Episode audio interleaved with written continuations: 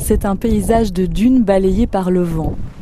Au bord du chemin, le sable autrefois dénudé s'est laissé envahir par les longues tiges de ces graminées typiques de la côte qu'on appelle les zoyas. La broussaille a suivi, puis les arbres. Des saules, euh, des érables, je pense même, et un, boulot euh, là, peut-être même des, des chênes, des peupliers tremblent. Donc c'était du sable nu, blanc, et c'est devenu presque bois.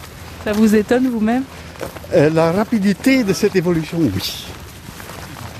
Marc Letten est expert en écologie à l'Agence Nature et Forêt de la région flamande. Il observe les dunes du Westhoek depuis près de 40 ans. C'est à l'orée des années 2000 qu'il a assisté à leur métamorphose. J'avais écrit que, sans doute, dans quelques dizaines d'années, la grande dune mobile du Westhoek serait la seule qui nous restait. Dix ans après, c'était fini. Cette dune, aujourd'hui verte, était surnommée le Sahara.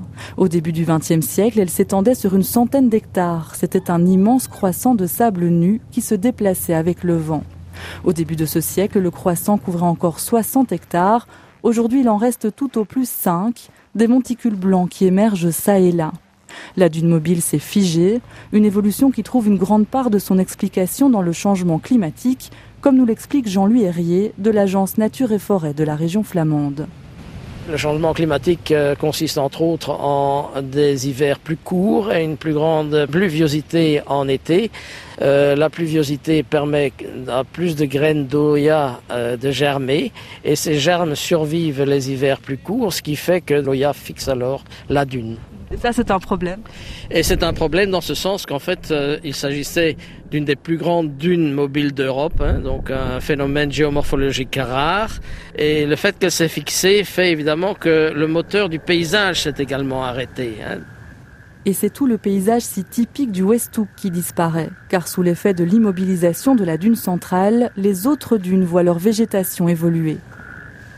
Le vent a comme effet sur euh, cette dune mobile qu'il pulvérisait le sable sur l'entièreté du paysage dunaire environnant, ce qui voulait dire qu'il pulvérisait également le calcaire contenu sous forme de fragments de coquillages, ce qui faisait qu'il enrichissait les sols euh, en calcaire.